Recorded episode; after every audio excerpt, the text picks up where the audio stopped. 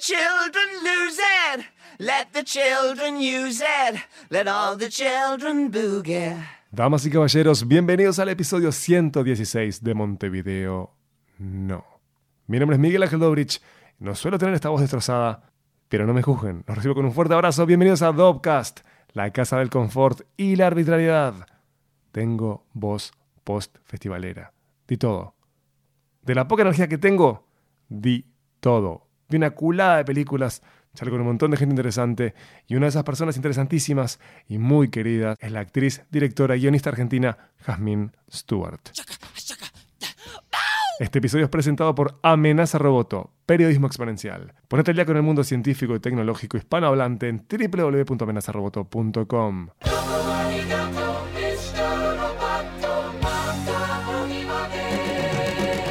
Jasmine Stewart es una de mis personas preferidas de toda la galaxia, no de la Tierra, de la galaxia. A Jasmine la conocí hace unos tres años y grabamos el episodio 6 de Montevideo No, cuando este podcast, que hoy es gigante, empezaba a dar sus primeros pasos. Grabamos un episodio increíble que paseó por el tiempo, los conos femeninos para hacer pis, la falta de fe, la reencarnación, entre otras cosas. Burbujeante era ese episodio, realmente burbujeante. Ahora, este episodio, tres años después, no lo es. ¿Es un episodio bajonero? No me atrevería a afirmar eso. Pero es un episodio que nos encuentra en otro lugar de nuestras vidas. Quizás en un momento de crisis. No, porque estamos, espero yo, en la mitad de nuestras vidas. En el momento de revelaciones, de decir, la puta madre soy mi padre. O la puta padre soy mi madre. Charlamos sobre los hijos. Sobre no invertir tiempo en pelotudeces. Sobre dinamitar, resincronizar. El miedo a las SAPs. El abismo tecnológico que nos ha separado de los jóvenes. Estamos con una distancia similar a la que tenían nuestros abuelos con nosotros. Compartimos dudas, alguna certeza, charlamos sobre el aborto, el feminismo, las ideas heredadas de la familia, de la pareja, e invertimos mucho tiempo en la vejez, en la suerte de ser viejo, en las posibilidades que tiene ese momento, sobre que casi ni hablamos. Me refiero a la sociedad, no Jasmine y yo.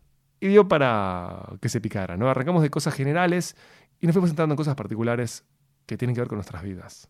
Hay una especie de cameo auditivo de Hernán Garchuni, que es el codirector de Recreo, la peli que Jazmín y él fueron a presentar en el Festival de Cine de Gramado, donde pude ver muchas películas hermosas como Las Herederas. Me enseño. Pero no me quiero de tema porque acá lo que importa es la señora Jasmine Stewart. ¿Es esta versión disléxica de antes del amanecer?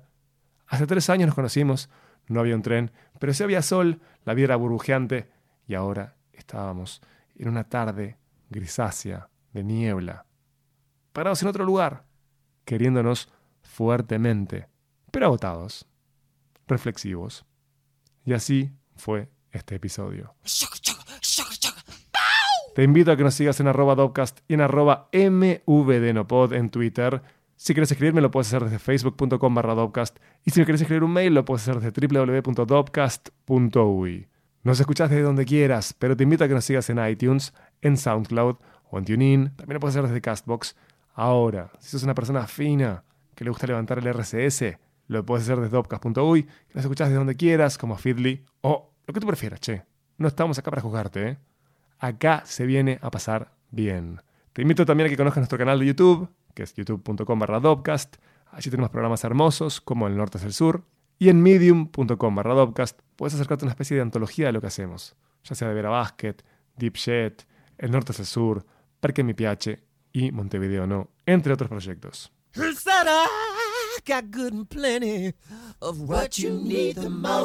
Paro de hablar. Y por favor, si no escucharon el episodio 6 con Jazmín, pónganlo en diálogo con este, con el 116. Y ahora, con confort y arbitrariedad, los dejo con una de mis damas preferidas de toda la galaxia, Jasmine Stewart.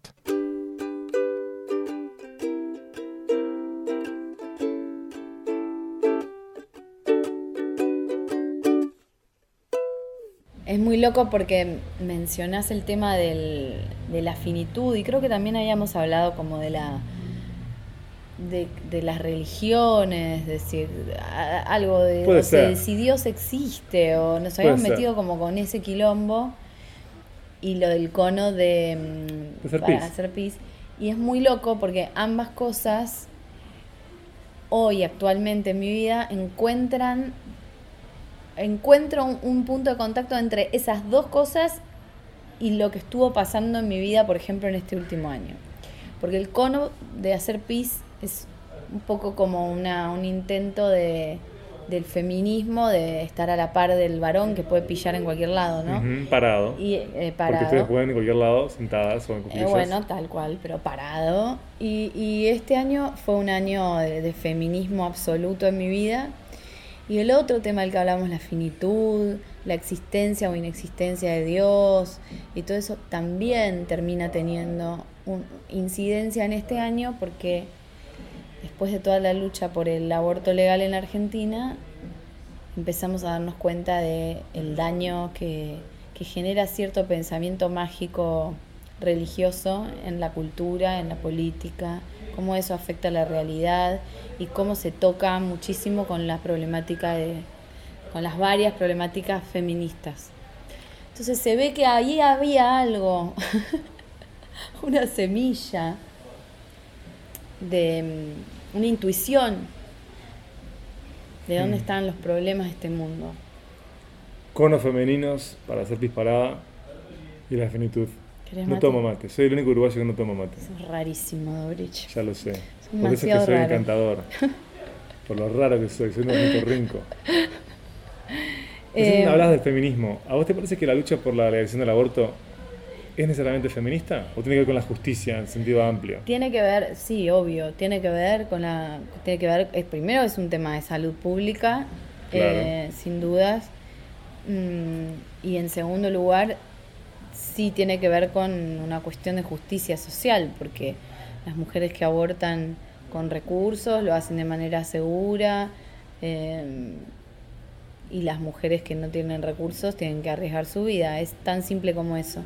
Por eso legalizar el aborto y que sea seguro, legal y gratuito es una manera de hacer justicia eh, social.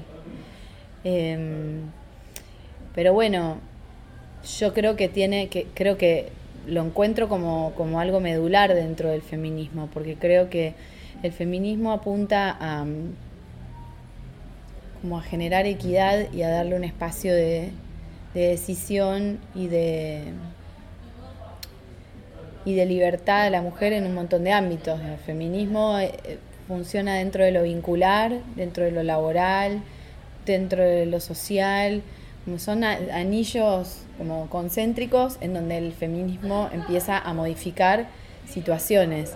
Y yo creo que las- lo que está en el centro de esos anillos es el propio cuerpo, y lo que está en el centro del propio cuerpo es el- la reproducción, el útero, la capacidad de generar vida. Entonces me parece que es, por eso muchas veces lo siento como algo central para el feminismo, el tema del aborto. Creo que casi sin, en la práctica, por supuesto, es algo necesario, pero también a nivel simbólico me parece que yo lo veo como algo, como, como el eje del, del feminismo. Poder decidir si quiero ser madre, si no Sí. quiero ser madre, cuándo, con quién, cómo, por qué. Y no morir en el proceso Y de no llevar el adelante proceso. el aborto. Sí, Sí, este, lo comprendo perfectamente. Pero quiero ser un atrevido a decir que es algo que tiene beneficios para toda la sociedad, sin importar cómo te definas. No solo para quienes se piensan como feministas, sino para, para todos, hasta para el machista. Ujú. Supongo que sí. Em, es, se puede discutir, es un tema polémico y se puede discutir en varios planos, pero la realidad es em, que el mundo está lleno de hijos que no han sido deseados, que no han sido elegidos, que no han sido cuidados. eh, y yo creo que el mundo está como el culo en gran parte por eso, porque hay algo como que venimos arrastrando culturalmente con respecto a traer más gente, a como lugar a este mundo y las mujeres como, como envase este, reproductivo, eh, cada vez menos, cada vez la mujer se va como subjetivizando también a sí misma y se va dando cuenta de que no, no, no vino al mundo a procrear, que era algo como, es algo como muy instalado. eh, No, es algo animal. Es- para mí es precultural eso, ¿no? Es animal. Es Todas las especies pero- buscan... Claro, pero los animales no, digamos, no tienen el raciocinio que tenemos nosotros, no, no pueden elegir. Nosotros sí somos personas que podemos elegir. Eh, existen los métodos anticonceptivos. Esa es la prueba de que nosotros podemos elegir, de que tenemos este, eh, potestad sobre nuestra capacidad de procrear. Ahora, los métodos anticonceptivos fallan. La, a veces las, eh, las personas no saben cómo tienen que hacer para cuidarse, hay un montón de embarazos no deseados y además no somos robots. También pasa que la gente no este, tiene como arrebatos que bien podrían llamarse irresponsabilidades o como lo quiera llamar, y no por haber sido irresponsable tiene que ser triplemente irresponsable y traer un hijo al mundo producto de un error. Yo no, no suscribo a esa visión que dice que hay que traer, eh, que una vez que el embarazo este, surgió, eso tiene, o sea, me parece absurdo porque, no, es polémico, pero hay un montón de motivos por los cuales creo que traer hijos indiscriminadamente al mundo, hijos no deseados, con madres que no se sienten preparadas para, para gestar, para maternar, yo no creo que eso sea algo bueno para nosotros como especie. No creo que sea bueno para el hijo, básicamente, para ese posible hijo. Pero bueno, sea por el motivo que sea, las mujeres abortan. No hay ningún país del mundo en donde no exista el aborto. Es inherente al ser humano. Se hace desde siempre y se hace en todos los puntos de este planeta. Entonces es una realidad. Nos guste, no nos guste, tengamos la opinión que tengamos, es una realidad. Entonces el sistema de salud y el Estado no pueden ser indiferentes frente a esa realidad y esconderlo debajo de la alfombra como si fuera basura y mirar para otro lado y hacer como que no, si no lo veo no existe. No, no, hay que visibilizarlo para regularlo, para en todo caso ir corrigiendo el rumbo, para que para, para tener este, estadísticas más controlables, para que la experiencia del aborto para la mujer no sea algo que no tiene que no conlleva ningún aprendizaje o ninguna conclusión. Un- el abortero clandestino no le va a dar herramientas de educación sexual o un plan de anticoncepción a la mujer que acaba de abortar, porque el negocio del abortero clandestino es que esa mujer vuelva y le vuelva a pagar y vuelva a abortar. Entonces, si nosotros queremos terminar con la realidad del aborto o por lo menos reducir las tasas y controlarlo, tiene que ocurrir dentro del sistema de salud, porque en un establecimiento público una mujer va a abortar y a continuación puede llevarse métodos, puede llevarse eh, herramientas para no volver a pasar por lo mismo. Si no, si no, no hay manera de corregirlo. Estoy contigo, Jazmín. Pero creo que tenemos que escapar de esto. Obviamente estoy a favor de la del aborto. Eh, no es desde un lugar como moralista. Probablemente esto en, en- en Uruguay o en, o, bueno, en, unos, en otros tantos países, todo esto que acabo de decir es una obviedad, pero en Argentina lamentablemente hay que explicarlo como si se tratara de algo... Bueno, eso es interesante. Cuando uno explica lo obvio, Sí, sí. siempre genera violencia. La Sí. explicación de lo obvio genera violencia, no importa el tema. ¿no? A mí no me parece malo que se ponga... eh, es un debate que está vivo aún cuando es legal. No es Sí, que seguro. se acalla Nunca, eso, nunca, me ¿no? imagino. Y de hecho hay una cosa que es, y va a ser lo único que digo de esto, y me voy a fugar de esto porque si no va a ser el capítulo bajonero, No, por Dios. es que estar a favor de la legalización del aborto no significa, como dice muchas veces la derecha, que se esté a favor del aborto. Son No. cosas diferentes. Es Muy. darle garantías a la población para que los sectores populares no corran riesgo de vida. Exacto. Eso no es estar a favor de nada, es estar a favor de cuidarnos entre todos como sociedad. Tal cual. Así es, es. eso. Habiendo dicho eso, me fugo ya de ahí. Fuguémonos. Sí, porque hoy es un día, eh, ustedes no saben, pero es espantoso. Es un día espantoso, venimos de varios días espantosos, un día de mierda. Tiene clima montevideano, pero estamos en Brasil. Clima feo, nos empapamos, vos te empapaste hoy, yo me empapé Sí, ayer. Sí, sí, sí, sí. Y cuando decimos empapamos, es empapamos, es sin Sí, sí, exageración. sí, sopa. Sí, Sopa em, de lluvia. Sopa de lluvia. Yo cuando charlé con vos hace unos años, noté como que había un fuego de rebeldía. Como que Jasmine Stewart estaba en una crisis. Que eso no es necesariamente malo. Quiero decir, reviendo ideas heredadas. ¿sí? Ujú. Que ahora cuando uno ve tu película con Hernán Gershuni, que espero Sí. lo dicho bien el apellido de Hernán, Sí, claramente atacan también ideas heredadas. Sí. La idea de familia, sí, la idea de pareja, sí. ¿no? Eh, de pareja estable, quiero decir, Sí. ¿no? Que son, son problemas cíclicos que se dan, te diría, en todas las generaciones, ¿no? Porque si yo pienso, no sé, te ves una película de Antonioni, ya en la película de Antonioni, Sí, ya en el cine moderno en general estaba en crisis la idea de familia, de pareja, la falta de sentido asociado a eso, porque Sí. cuando uno deshace modelos, sí. es angustiante. Mm, Y no hemos llegado a soluciones a esos problemas. no. Y ustedes llegan a jugar con eso, porque es una comedia dramática, recreo. Sí, sí. Sí, eh, no hay una solución, es cierto. Culturalmente somos bichos que nos ponemos de a dos. Este, y Por lo menos de a dos. Por lo menos de a Sí, porque dos. somos muy gregarios. Y después tenemos bebitos y qué sé yo. Y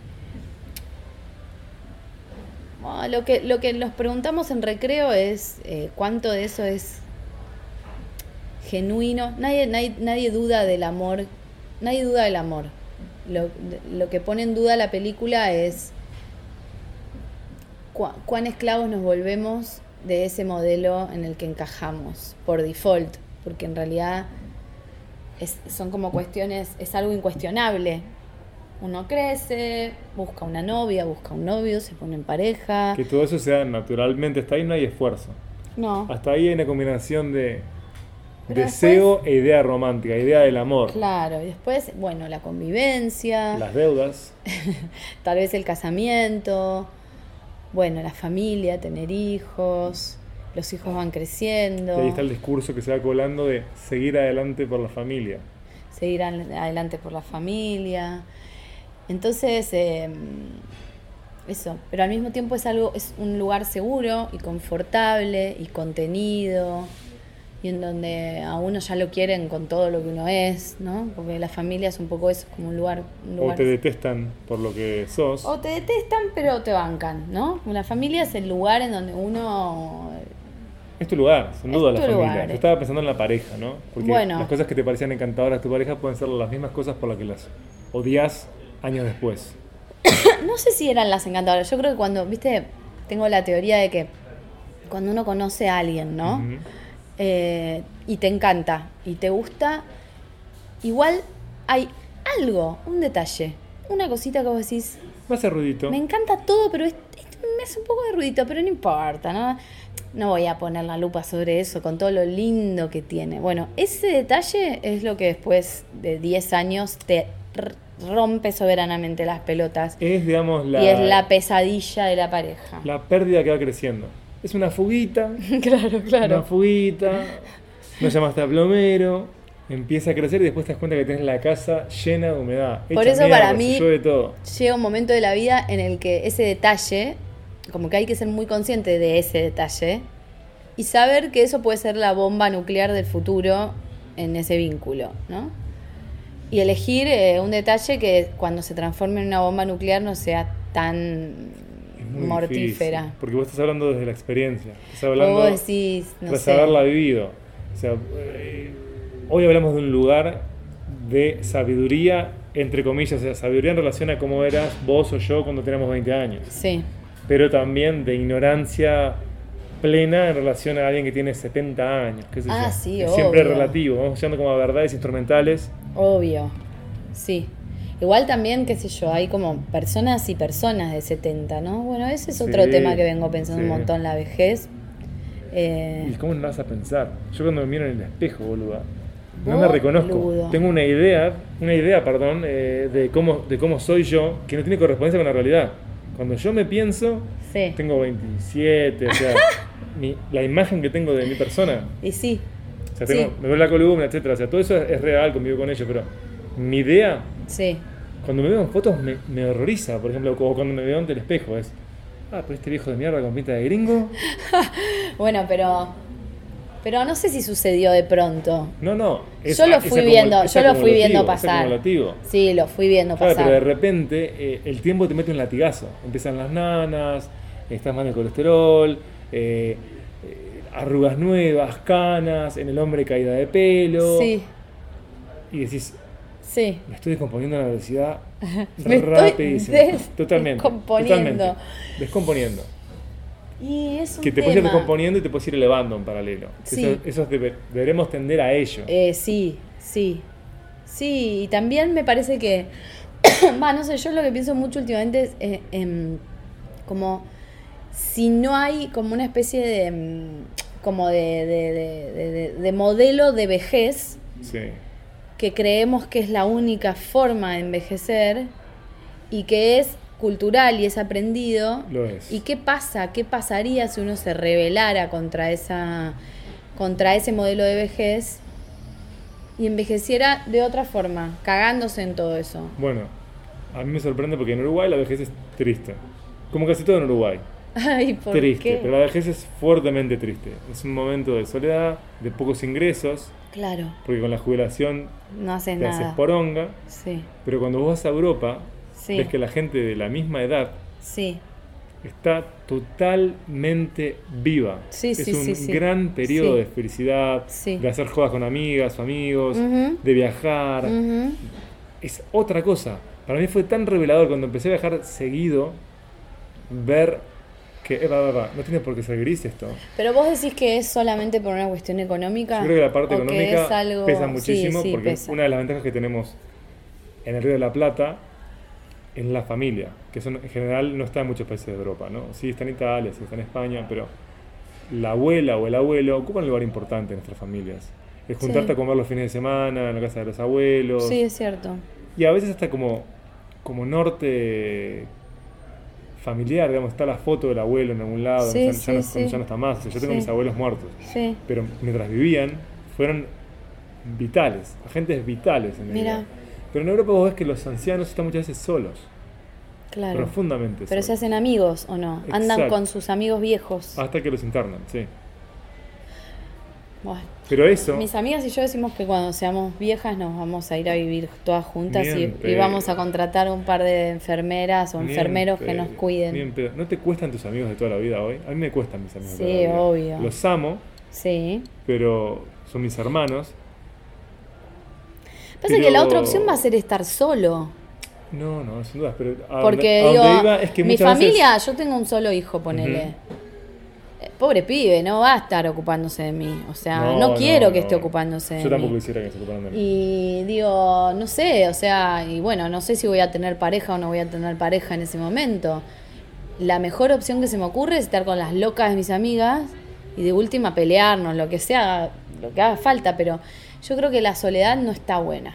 No, es un espanto la soledad. La soledad de viejo no debe estar muy buena. La soledad no está bien nunca, ¿eh?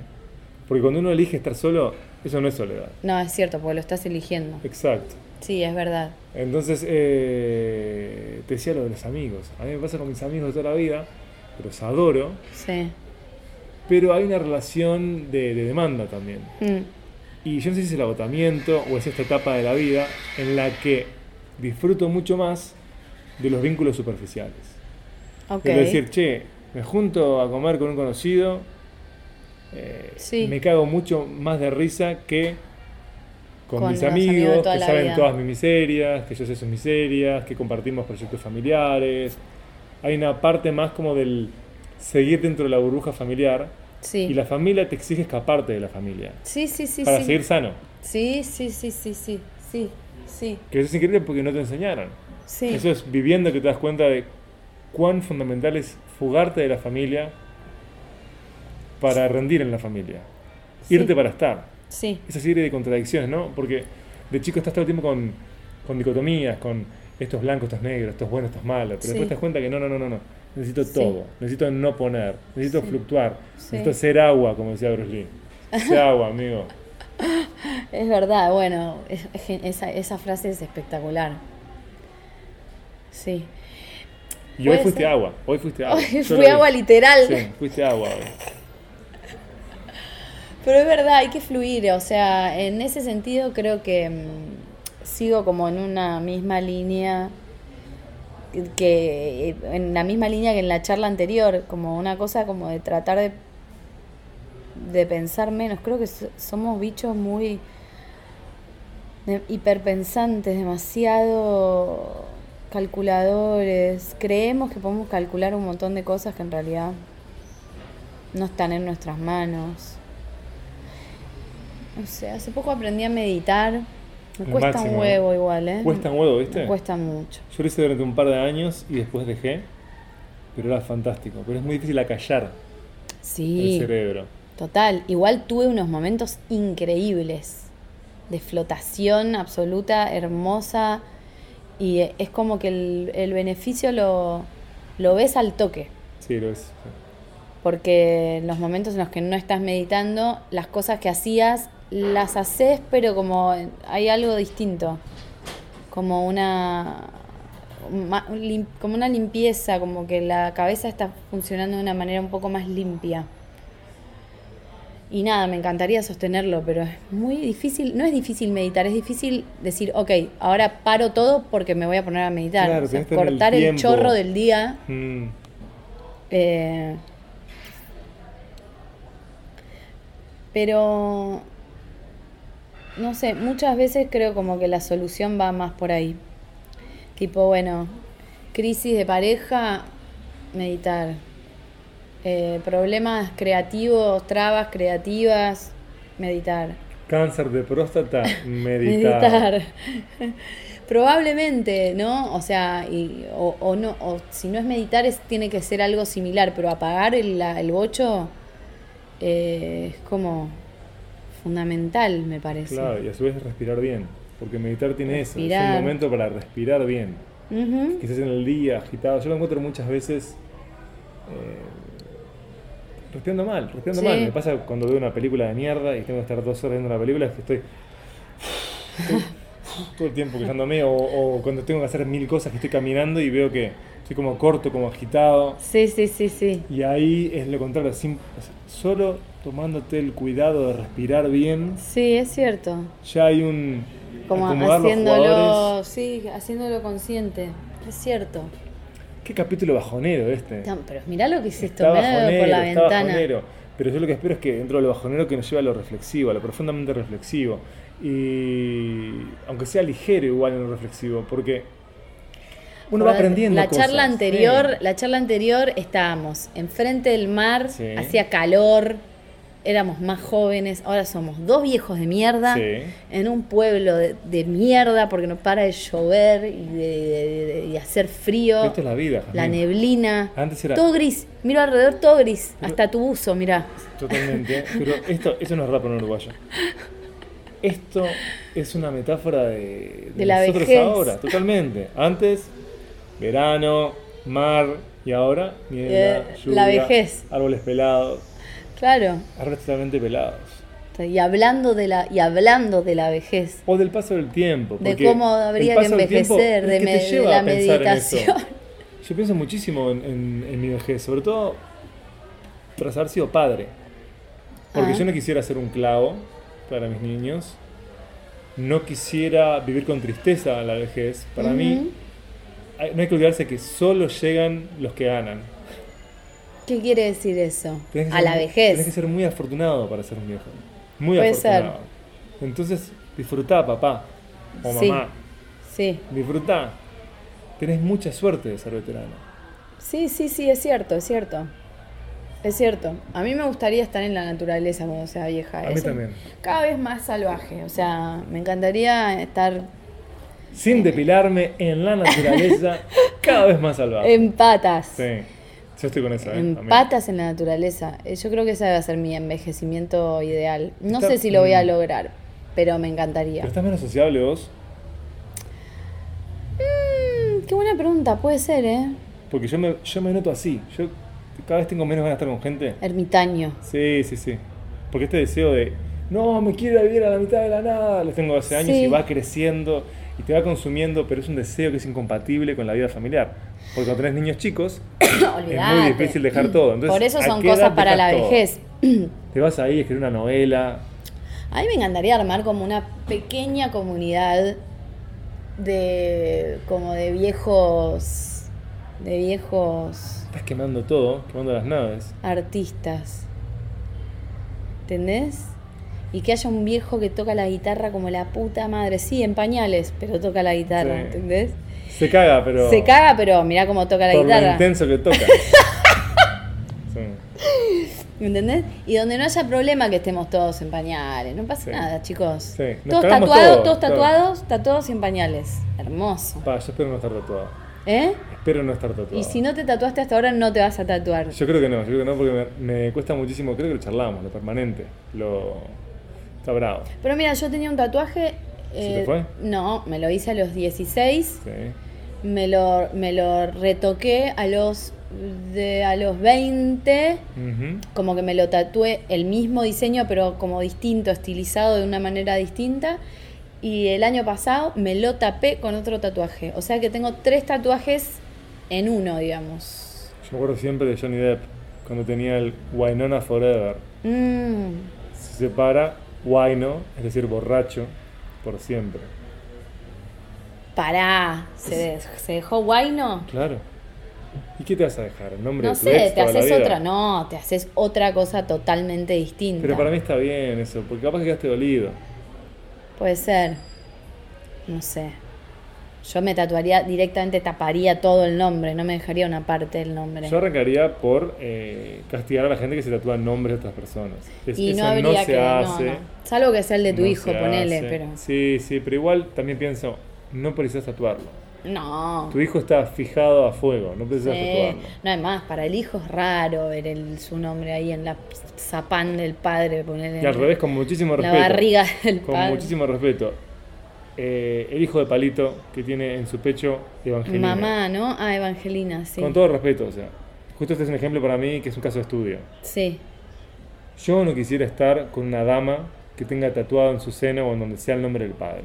Es raro, No ¿no? quisiera. Para mí eso es una alarma. ¿Viste que hablábamos del el, "Mm, esto me hace ruido? Pero eso ya es terrible fuga. Lo que Sí, quisiste no lo- obviar es una mega fuga. No lo había pensado. No lo había pensado. Obviando que la señora de él era muy parecida a la mamá. Es cierto. Y bueno, sí, hay. eh, sí. Hay muchachos que se enamoran un poco de la madre. Y mujeres que se enamoran del padre. Yo creo que son todos los que hacen eso. No literalmente, pero sí en aspectos. Hay aspectos que marcan la personalidad de tu padre o de tu madre, que pesan como fantasmas, como ideal, o que directamente vivís la pesadilla esa del, del día de la marmota. Es otra, me fui de casa y otra vez esta mierda. Sí, Que te sorprende, que no la ves venir, capaz que tus viejos la vieron hace 20 cuadras sí. y te das cuenta Pero tarde puede que... ser, ¿eh? Que haya algo de eso. Yo recuerdo que vos te meabas por tu padre. Cuando era chica me moría de amor. Te morís. Obvio. Más vale.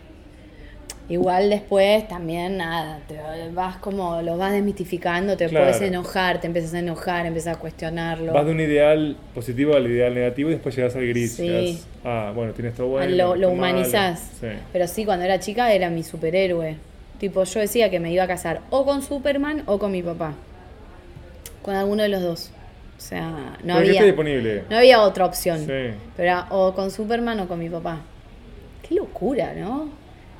Que, me quería casar con mi papá. O sea, Sí. imagínate qué, qué nivel de, de locura que tiene uno cuando es chiquito. Y qué divino que es esto de que el tiempo te va acercando y alejando con los afectos como si fueran corrientes, ¿no? Ahora Sí.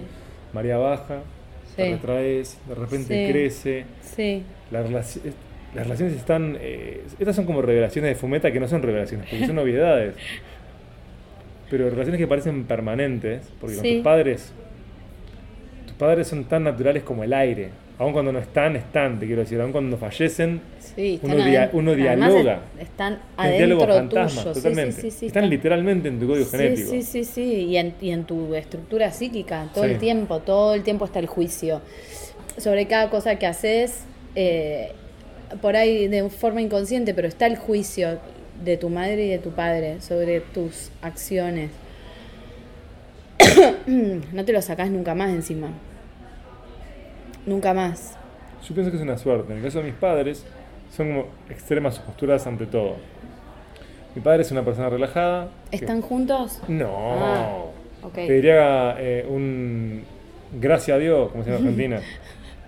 Ok. No, no, no, no. no. Son muy distintos. Son muy distintos, pero eh, sus diferencias me permitieron comprender que las personas cambian.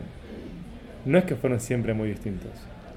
Ah, Eran la cosa más igual que existía en la faz de la Tierra. Claro. pero tienen profundas diferencias filosóficas en relación a la vida.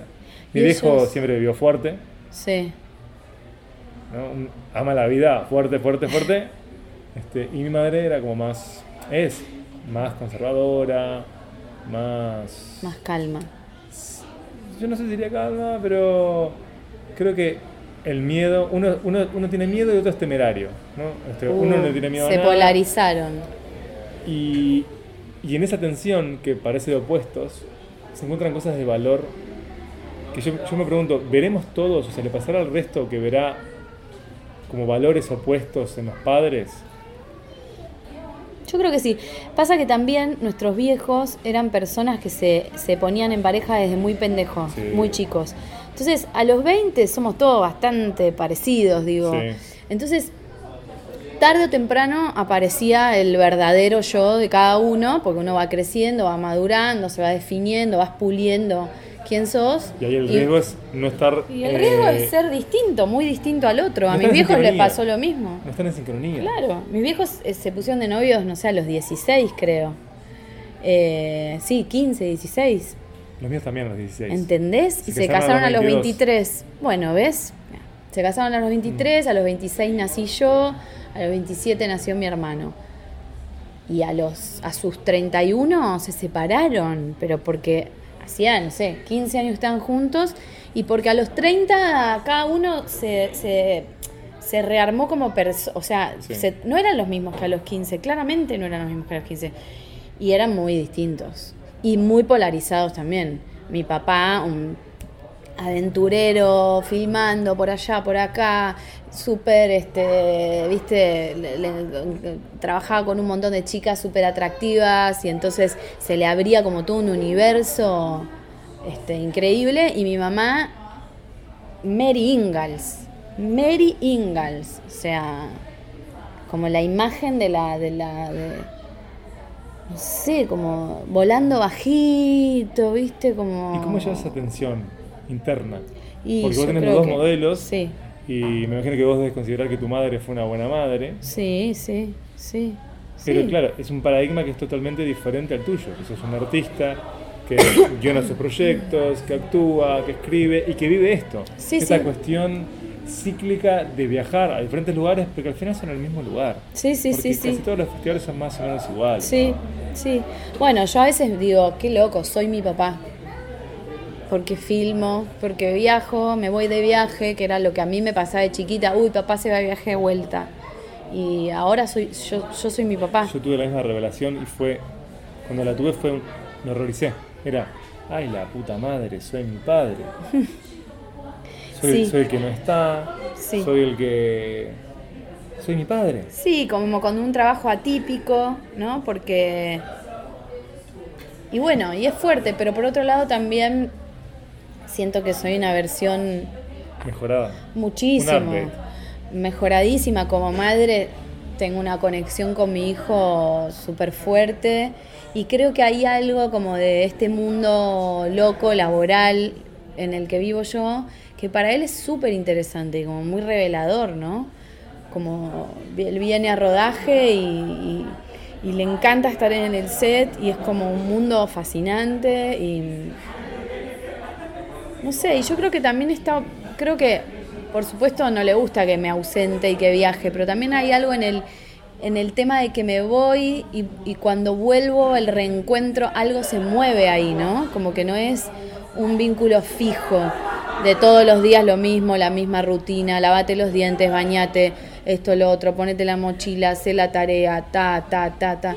No, es tipo, bueno, a veces soy eso y a veces soy alguien que se fue de viaje y volvió y tiene cosas raras para contar, distintas. Em, Bueno, el saber que volvés. sí. Este es un gran momento. Cuando entienden, se va pero vuelve. Sí. Que al principio cuesta. A mí me pasaba que de diferente manera mis hijos se angustiaban.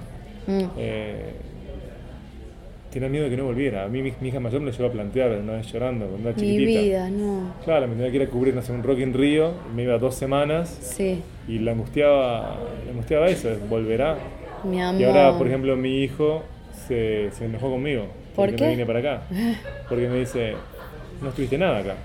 Estuviste en la nieve, que así Claro. como denomina él Nueva York, estuviste Claro. en la nieve todos estos meses, Claro, no estuviste nada acá y ya te vas de vuelta. Claro. Es como, hey, sí. no sos serio. Sí, sí, sí, sí, no sí. es nada sí. serio lo tuyo.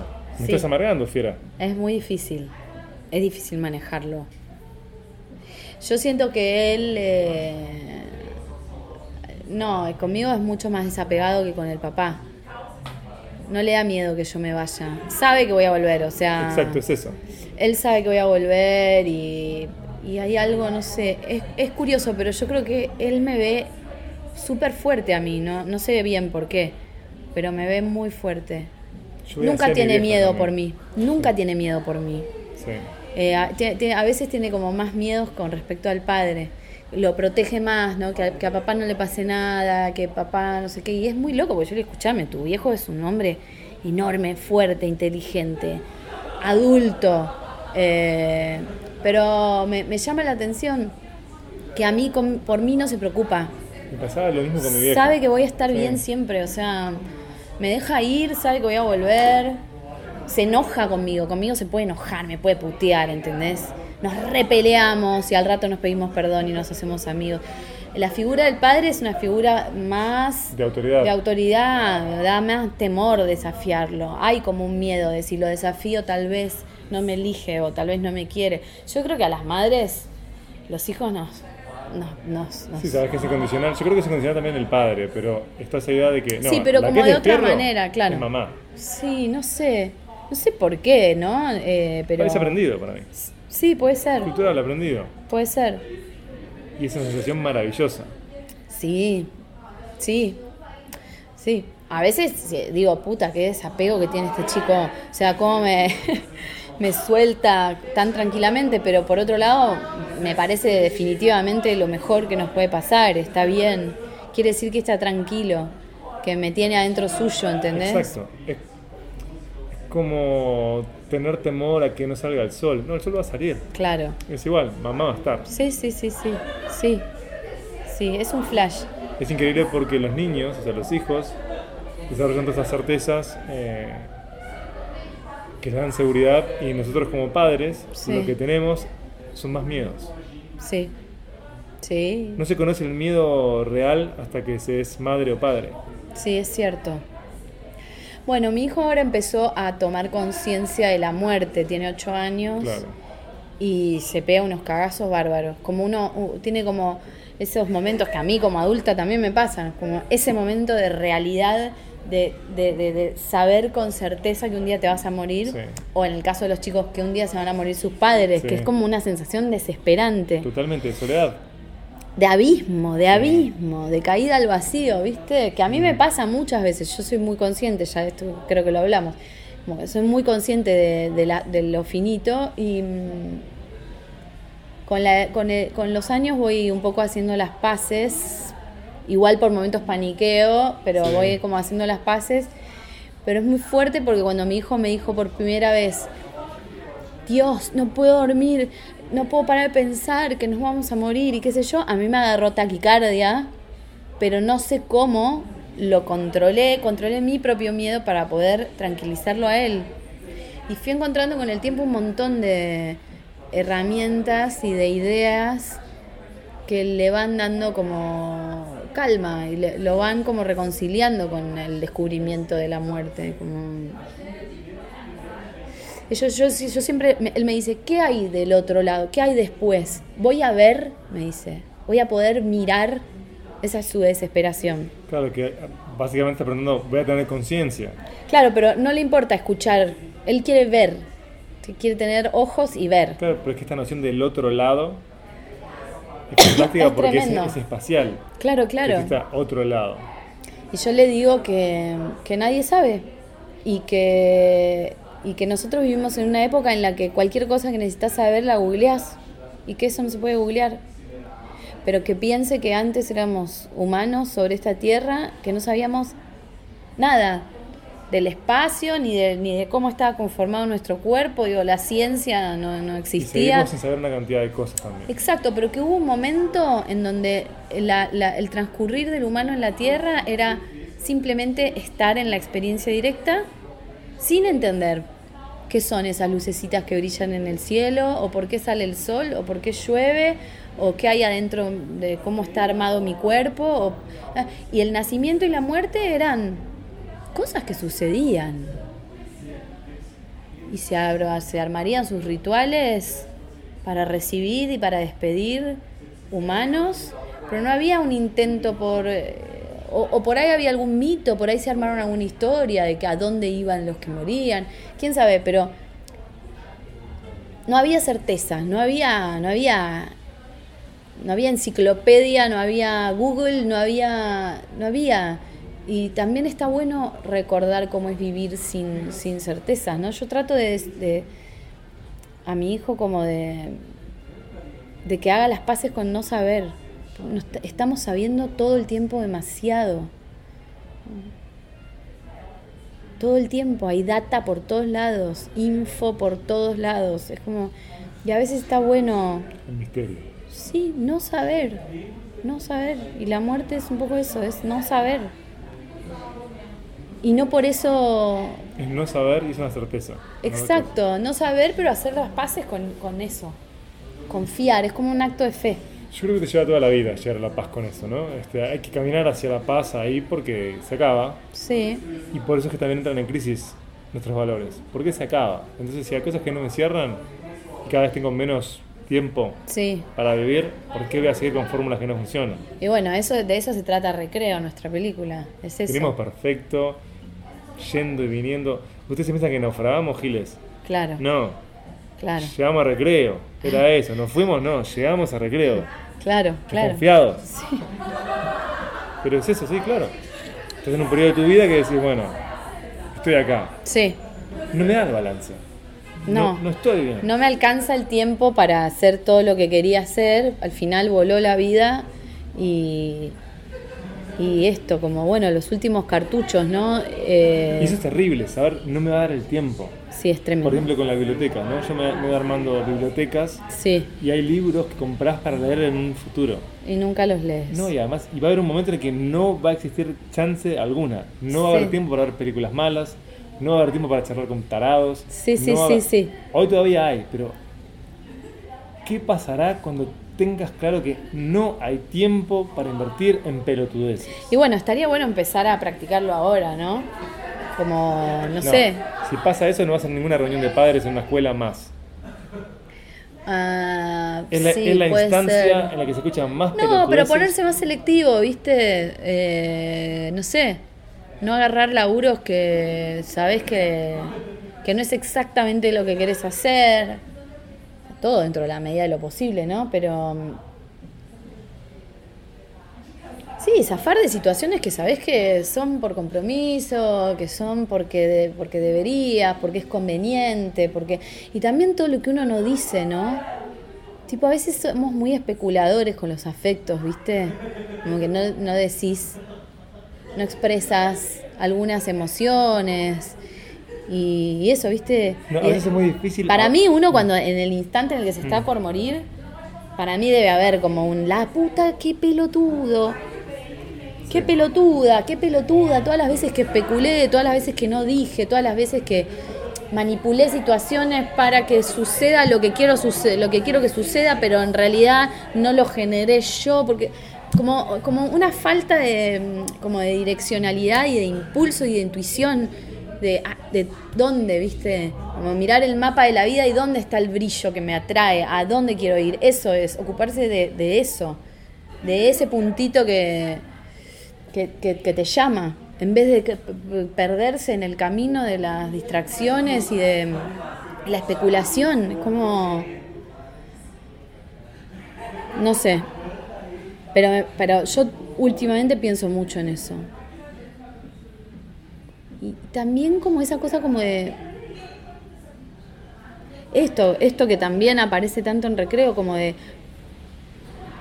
poder advertir cuánto de lo que uno hace lo hace porque está programado y, y, ver, y ver si se puede desprogramar, ver si hay otros modelos posibles, otros modelos de todo, de laburo, de pareja, de amistades, El problema es que estás dentro de un sistema, y no quiero caer como en todos los lugares comunes los operativos, pero quiero decir, por ejemplo, yo soy una persona noctámbula, Sí, plenamente noctámbula. sí, Pero la vida escolar sí, de mis niños me lleva a tener que madrugar. sí, Cuando yo necesito estar vivo en la noche. sí. Te entiendo porque yo soy igual.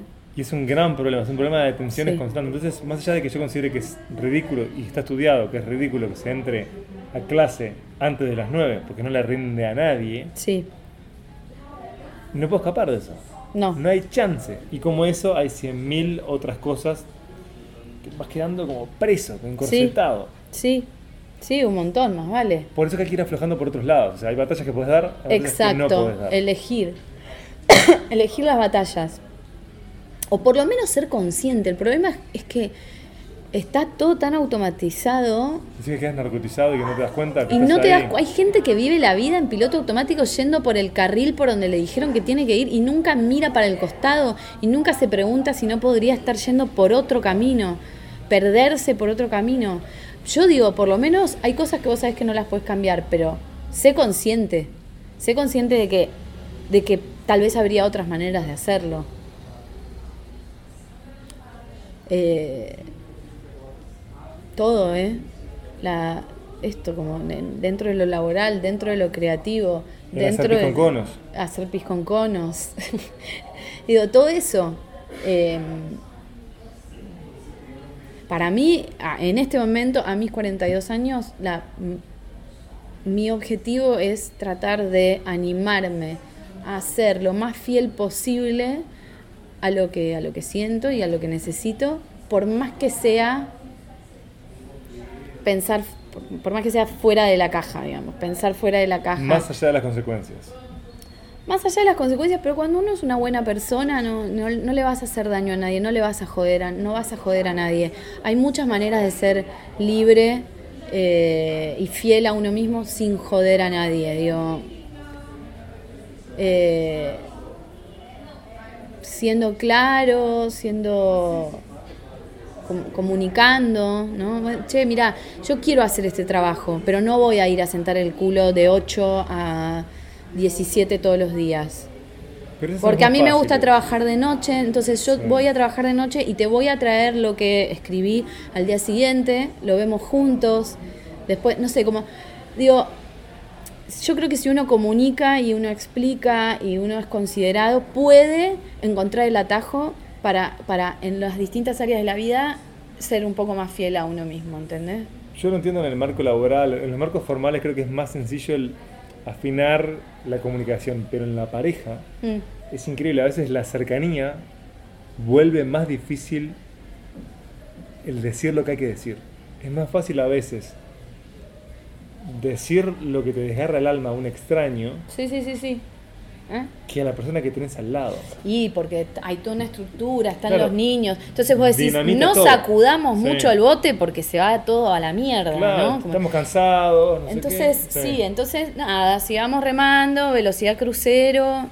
Y bueno, cada uno con sus neuras dentro de la cabeza. Y ya habrá tiempo, siempre estás ahí. Y ya habrá tiempo, y no. Lo haremos después, lo haremos después. Y no. Y de golpe te das cuenta y tenés 60. Y tiene tatuaje de Evangelina. No, pero digo, de verdad, y conozco parejas que se han tomado el laburo de decir todo lo que tienen que decir. ¿Y sobrevivieron? Sí. Y es muy incómodo, es duro, hay momentos desgarradores, pero creo que mm, para muchas parejas es la manera de, de seguir juntas. Resquebrajar toda la, la estructura, hacer la mierda, sufrir un poco y después construir como otra cosa distinta.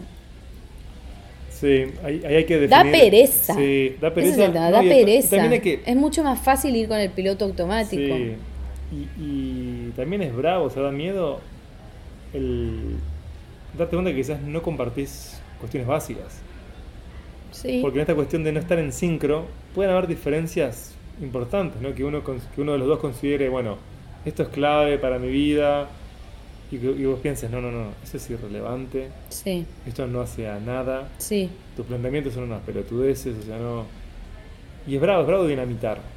En la No, pareja, en la vida laboral, en donde sea, pero en la vida familiar el dinamitar Claro. complejo. Yo, yo admiro a quienes sobreviven y buscan de algún modo resincronizarse. Porque la vida es todo, Sí. todo el tiempo desfasaje. Resincronizarse, pero también para mí, para poder resincronizarse, eh, hay también que de- abandonar la idea de que todo es en bloque, de que todo es juntos, de que todo es simétrico, de que todo Por es... supuesto, no o es todo así. Es, para mí, por eso es más justo lo de las mareas. Sí, sí, sí. vos sí. tenés que saber que, bueno, esperemos la ola. Sí, sí, sí, sí. Es- sí. Si vos tenés como esa idea de, yo estoy en el agua, Sí, sí, sí. estoy pronto para Sí. la ola. Sí, es sí, estar sí. pronto para las olas. Sí, sí. Es muy difícil. Yo creo igual que hay algo que va a ir cambiando muchísimo. Ya los pibes de, de 20 tienen relaciones muy distintas a las que construíamos nosotros y a las que construimos nosotros. Mira, Yo creo que hay algo que va a cambiar fuerte. ¿eh? yo coincido, pero Muy temo fuerte. que muchas de esas relaciones son simplemente por apps, por intermedio de apps. Eh, No Ahora cuando estaba viendo en Nueva York veía que todo el mundo se conocía por las apps y que eso hacía en un mercado grande, ¿no? Uruguay justo es un mercado chico, pero en un mercado grande, que le dieras un lugar efímero al conocer a otra persona. Si algo más o menos no me cierra, recambio, porque total, Sí, que con esto no quiero poner un lugar de moralista ni nada, me parece que hay este fenómeno que puedan conocer a muchísima gente y cagarse de risa, sí, eh, pero me preocupaba el- el- la falta de diálogo, el no dialogar, Sí. el que todo fuera como más sintético. sí. Porque una de las cosas que yo más disfrutaba de la vida era el chamullo. Es, Sí. es uno de los momentos más hermosos del juego de seducción. No, pero además, digo, no sé, Sin hay chamullo algo, hay algo como de la. No sé, justo hoy hablábamos con Hernán. eh, como mm, cuando éramos chicos, Sí. Vos entrabas a un lugar y de golpe era como. Había uno que era el más lindo de la fiesta Sí. y entonces era obvio que ese era el que te tenía que gustar y el que tenías que apuntar. Y por ahí te pasaba otro por al lado, que no era el más lindo de la fiesta, pero que había como, como un chispazo, pero no le dabas bola a eso, porque era, bueno, de quién hay que, de quién hay que gustar, ¿no? Y ahora de grande vos entras a un lugar, por ejemplo, entras a una fiesta o a lo que sea, y es como si el, como si el, como si el radar hubiese pasado de la cabeza a un lugar mucho más visceral, ¿no? Y enseguida te das cuenta de con quién tenés ganas de hablar, con quién no. ¿Viste? Hay como un registro distinto. Y, y es muy valioso porque en materia de encuentros eh, afectivos o físicos o, sexuales o lo que sea, tener, tener esa posibilidad de ir rápidamente a, a, a- Sí. a lo que sabes que es compatible con vos, Mm. sin tener que pasar por todo el derrotero de... Entonces yo digo, qué lástima, si la gente se está conociendo a través de apps, qué lástima, porque ese, ese aprendizaje de tener la intuición de quién vibra de la misma forma que vos o con quién podés compatibilizar de alguna manera, no, no lo tenés, porque es como un muestrario. Bueno, Tinder es eso, es un muestrario, Sí, tac, tac, como un catálogo. Lo es. Entonces no hay, no hay, no hay radar posible, no hay radar visceral. No, No sé desde dónde elegís, desde qué, desde una foto. es de una foto. Es tristísimo. Me parece muy triste eh, y creo que hay un abismo tan grande entre nuestra generación y la de ellos por el salto tecnológico que tenemos las diferencias, diferencias filosóficas que pueden tener nuestros abuelos con nosotros. Creo que el salto tecnológico, como fue exponencial, hay cambios tan grandes que nos alejan como si fuéramos, de verdad, dos generaciones hacia atrás en Sí, vez de sí, una. sí, sí, sí. Y, es, y es muy difícil. Yo tengo como siempre confianza en los que vienen. Igual hay mucha gente en nuestra edad que está cayendo en esa, ¿eh? Hay Un gente mayor.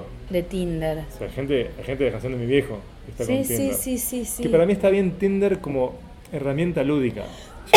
Yo critico que sea el único modo de conocerse, pero no me parece mal que si vos estás solo y que tengas que conocer a alguien y que, que sea un encuentro ligero. Pero los pibes de que rinda. 20 años Sí. usan Tinder, ni en Sí. pedo, ¿sí?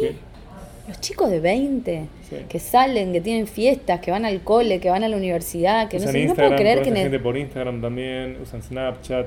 Intermedia la tecnología en, en cómo se vinculan con las personas que les gustan. Qué loco. Qué loco. Lo es, lo es. Digo, la tecnología en nuestra generación también intervenía, ¿no? Yo pienso, por ejemplo, lo traumático que era llamar a la casa Era hermoso. No, era, Todo eso era era hermoso, pero era traumático. Tenías que. Discabas con, con. ¿Cómo se llamaba? Sí, con Este, el- la ruedita. Sí, con el disquito ese. Sí. Que agarrarle un número era perder muchísimo tiempo. Sí. Era por favor que no me atienda el padre, por favor, por favor, por favor. La charla con algo pesado, que a veces tenés charlas eternas y pesaba eso. Sí. No, cortá vos, no, corto yo, cortá vos, no, cortá vos. En mi casa se dejaban los llamados anotados en un cuadernito cuando vos Claro, no estabas. claro. Y para mí, entrar a casa, mirar el cuadernito y ver el nombre del pibe que me gustaba era. ¡Sí! ¡Me llamó! Una alegría increíble. O después, cuando me fui a vivir sola, ya existían los celulares, pero no. De hecho, yo tenía celular, pero todavía se usaba el, el- mucho el teléfono de claro, línea, claro, mucho. claro. Y me acuerdo que yo llegaba a laburar y entraba a mi casa de soltera y ver la lucecita en el contestador, en el contestador automático. vida, era Ay, vida. era eso. vida, boludo. Y ahora está todo el día WhatsApp, WhatsApp, ta, ta, ta, ta, ta, todo el día. Te, o sea, llega un momento, obvio, cuando te llega el WhatsApp de quien querés que te escriba, genial. Pero es como, hay algo como de una magia que... Igual, ves, estamos viejos porque es viejo, esta eh, nostalgia es de viejo choto. Pero ¿sabes por qué es que la vivimos? Porque este mundo ya no es el nuestro. Nos vencimos antes por el salto tecnológico. Nos sacaron del juego antes de tiempo. ¿Será? Totalmente. Somos siete vecinos en este mundo. Eh, pero pará, que- nos faltaron un par de meses de horno.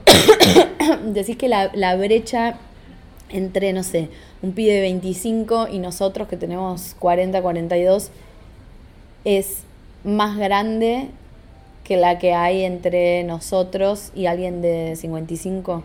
Sí. Estoy convencido de que es así. Sí, yo Estoy creo que sí. ¿no? Y, y en algunos aspectos siento que la brecha es mayor que la, de la que yo tenía con mis abuelos, que eran unas personas en muchos aspectos hiperabiertas. Mm, Porque acá lo que pasa es que vos no funcionás como fuente de certezas. mm. Porque hay cosas que no entendés, de cómo cambian las reglas, de cómo se entretienen, de clase de relatos que consumen. Entonces no, no sos la fuente de certezas. Igual yo me doy cuenta que me pasa lo mismo, me pasa algo que es muy de vieja chota, que es que siento que, no sé, nosotros fuimos adolescentes en los noventas y para mí el grunge, o sea, ma qué millennial, boludo. No, el grunge máximo. es la papa, era la papa, fue el mejor momento, fue el Sí, mejor momento. sí, para mí Pero esto es de vieja, porque todos Sí. los viejos creen que su época fue la mejor época. Yo creo que nadie sensato puede afirmar eso sobre los 80. Creo que No, es nadie puede cierto. Vos tenés para mí excepciones maravillosas en los 80. Sí, Pero como década artística, es cierto. para mí es cuestionable. Sí, Los 90, o por supuesto que hubo mierda en los 90, pero fue un momento de explosión que para mí es solo comparable a cosas que pasaban en los 60, Ujú. en los 70, o sea, los 80 fueron la rareza. Y después de eso para mí un bajonazo, Uf, terrible. Los 2000 fueron asquerosos. un espanto. Asquerosos. Un espanto, un espanto. Asqueroso todo. Y ahora estamos en un momento de exceso de oferta en donde es hasta difícil Definir encontrar- esta época. Sí, encontrar lo que tenemos en común. Sí. Porque tenemos nuestras listas a medida que armamos en la Ay, plataforma de música que sí, escuchábamos. boludo. Yo cuando tenía un disco nuevo, iba a la casa de mis amigos y era, Sí. che, escuchen esto. Sí, Estábamos como y unos escuchar boludos. el disco entero. disco entero, todos sentados, Sí. se acababa, lo poníamos de vuelta, u otro tenía, tenía el disco que, que compartía. Y ahora capaz que compartimos listas, que capaz que las escuchamos y capaz que no. Sí, sí, sí, Eh, Yo qué sé, con Netflix vos te armás las cosas que querés, que capaz que no son en común. sí. No, y la cantidad de gente consumiendo series y, y que deja de ver películas Sí. también. Es como el disco entero. Es como, ¿vas a escuchar un disco entero o vas a escuchar una playlist? Bueno, es lo mismo. Es tipo, ¿vas a ver series? ¿Vas a ir picoteando series o vas a ver una película? Y hasta en las Es- series está desfasado, porque antes, cuando estaba Los Sopranos, Sí. la gente sabía que estaban Los Sopranos y se discutía sobre Los Sopranos. Sí, sí. Ahora es tipo. Ahora una- puedes estar alguien viendo recién por primera vez Los Sopranos, Sí. otro está viendo Dexter, Sí, sí, sí. eh, sí. y no tenés, no tenés este... No, y todo el tiempo hay series nuevas. Sí. yo- la mayoría no sé ni de qué me están hablando. no, no, es que te lleva de pesado la cantidad sí, de, sí, de material que hay. Sí. Y claro, o sea, ¿cómo, cómo te vinculas con eso? Ese debe ser Hernán que, che, pero No. no me levantaron acá. Yo creo que esta alarma... Pero esto es un llamado desde Argentina. Ya, atendé, atendé. No.